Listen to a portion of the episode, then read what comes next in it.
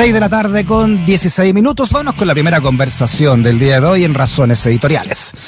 Bueno, lo decíamos ¿no? en la introducción, en su informe anual, Amnistía Internacional advirtió que el COVID-19 ha puesto al descubierto y agravado la desigualdad sistémica, la represión generalizada y las políticas destructivas que han contribuido a que las Américas sea la región más afectada por la pandemia. En el caso de Chile, la organización advierte sobre la situación de los derechos humanos, destacando que el gobierno actúa como si nada pasara que ha dicho incluso ante Naciones Unidas que Chile ya volvió a la normalidad después del estallido social. Vamos a profundizar entonces sobre este informe con Sofía Lanyon, presidenta de Amnistía Internacional Chile. Sofía, ¿cómo está? Bienvenida a Razones Editoriales. Hola Freddy, ¿cómo estás? Muchas gracias. Yo por acá muy bien, afortunadamente. Sofía, ¿cuáles son los datos más preocupantes que usted ve en este informe anual de Amnistía? Mira, la verdad es que mm, es difícil eh, escoger un tema preocupante. Eh, sin duda que mm, lo más contingente en este minuto eh, son las dos crisis que estamos viviendo, que son la crisis social, que comenzó con el estallido en octubre del año 2019 y que estábamos en plena crisis social cuando posteriormente vino la pandemia. Eh, y la pandemia vino a no solamente evidenciar que eh, las eh, razones y los reclamos de parte de la ciudadanía en el contexto de lo, del estallido social estaban plenamente justificados, sino que además evidenció que habían brechas importantes las cuales se recrudecieron con, con la pandemia. las diferencias en el acceso a la salud es una de ellas. las diferencias en las capacidades que tienen eh, los hospitales públicos versus las eh, clínicas privadas para responder a la pandemia también es otra y que no tiene que ver solo con infraestructura, sino con las condiciones en las que trabajan el personal, doctores, enfermeras, TENS, incluso las personas que están encargadas de, hacer aseo en, estos recintos. Eh, se recrudeció también de manera bastante evidente el acceso a la educación la diferencia que hay no solo entre educación pública y privada, sino también la diferencia que hay entre ciudad eh, y áreas rurales, sectores que están más alejados. Eh, y en ese sentido creo que eso es bastante, podríamos decir que es lo que nos ocupa principalmente. Sin perjuicio de ello también están todos los otros temas que se mencionaron esta mañana que también nos preocupa, como la violencia y la criminalización al pueblo mapuche, eh, em, los derechos sexuales y reproductivos de, las personas en materia de migrantes, son todos temas que, que nos preocupan por el estado de los derechos humanos en relación a estas materias. ¿Por qué cree usted que es grave, Sofía, que, que el gobierno haya dicho ante Naciones Unidas que Chile ya había vuelto a la normalidad después del estallido social? Eh, bueno, es para nosotros desde Amnistía nos parece bastante grave, primero porque eso no es cierto. Eh, la verdad es que estamos bastante lejos de, volver a una normalidad. De hecho, es difícil hablar hoy día de normalidad porque eh, es, bastante probable que no volvamos a vivir la vida de la misma forma que lo hacíamos antes de, de que llegara esta pandemia. Por lo tanto, ya eh, no, no podemos decir que es lo normal y que es lo no normal o anormal. Eh, y eso además invisibiliza todas las dificultades que han sufrido los ciudadanos y ciudadanas durante este periodo de pandemia, eh, que tiene que ver con, eh, como mencionaba recién, las dificultades en el acceso a la salud, a la educación, a la vivienda, al trabajo, pero también tiene que ver con que está absolutamente minimizando eh, las demandas sociales que están todavía vigentes eh, y que y que se expresaron con bastante fuerza durante el estallido social. Eh, como dije antes, estas demandas todavía están sin respuesta de parte del gobierno. Entonces, en ese contexto, decir que Chile ya volvió a la normalidad es absolutamente irreal y desconoce todas las dificultades en sus distintos grados que estamos sufriendo todos los ciudadanos y las ciudadanas en, este país. ¿Qué le parecen las declaraciones del Consejo de Defensa del Estado eh, al rechazar la demanda presentada por 22 víctimas de daño ocular durante el estallido social, Sofía? Dice el Consejo de Defensa del Estado que, que Carabineros actuó correctamente, apegado a sus facultades normativas y con una intensidad ajustada a la proporcionalidad del contexto de ataques de los que funcionarios fueron objeto de la institución. La verdad es que nosotros eh, no estamos de acuerdo con esa, con, esa conclusión del Consejo de Defensa del Estado.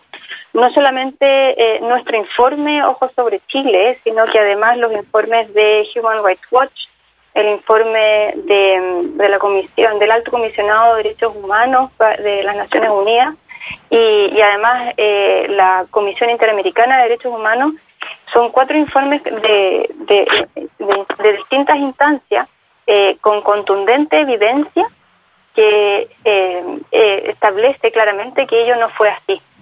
En ese sentido, nos preocupa que el Consejo de Defensa del Estado siga apoyando irrestrictamente el actuar de carabineros y, por lo tanto, de esa forma delegitimando y desconociendo la vulneración de los derechos humanos que sufrieron las víctimas de esto durante el estallido social en adelante.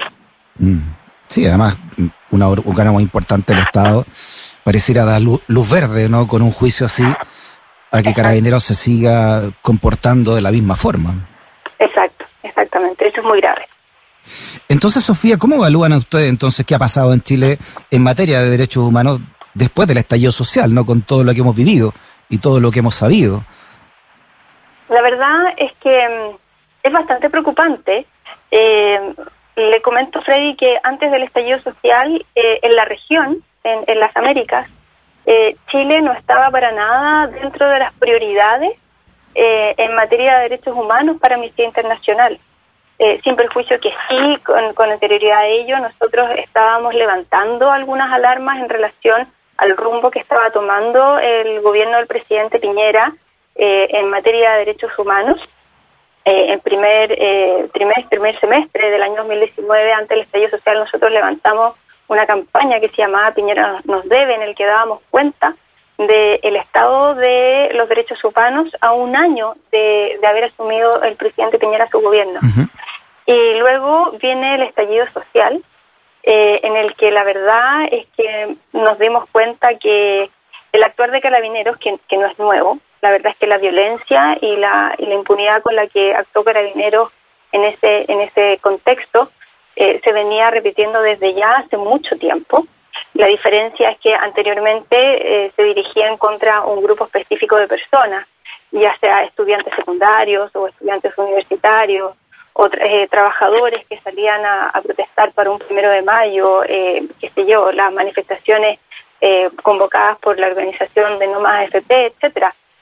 Pero esta vez, eh, en el estallido social, ese comportamiento se, se dirigió en contra de todos aquellos que salían a manifestarse pacíficamente en los lugares públicos, sin discriminación.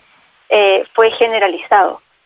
Eh, y por lo tanto, desde ese momento pasamos a ser prioridad para, para amnistía en, en las Américas, puesto que el Estado de los derechos humanos Mm. eh, retrocedió eh, enormemente. Llegamos a, a niveles eh, incluso peores que en dictadura. Entonces eso la verdad es que es bastante grave. Eh, y, y, no ha habido ninguna reacción del gobierno para mejorar la situación. Todo lo contrario, como dijimos esta mañana, es evidente que el gobierno no escucha, y no solamente no nos escucha a nosotros, sino que no escucha a las organizaciones eh, de la sociedad civil o instancias, incluso el mismo gobierno ha convocado para ir tomando medidas eh, para ir enfrentando eh, las distintas dificultades que vienen derivadas del el estallido social y de la pandemia. Y este foco ¿no? que se ganó, entre comillas, este gobierno por la violación de derechos humanos, ¿podría llevar a este presidente a juicios internacionales al respecto? Sí podría, efectivamente. Eh, eh, siempre es una es una opción. Eh, las, instancias internacionales están en pleno funcionamiento. lo que sí, para poder llegar a instancias internacionales, se establece como una especie como de exigencia administrativa, ¿no? Que consiste en que primero hay que agotar todas las instancias internas en, en el país.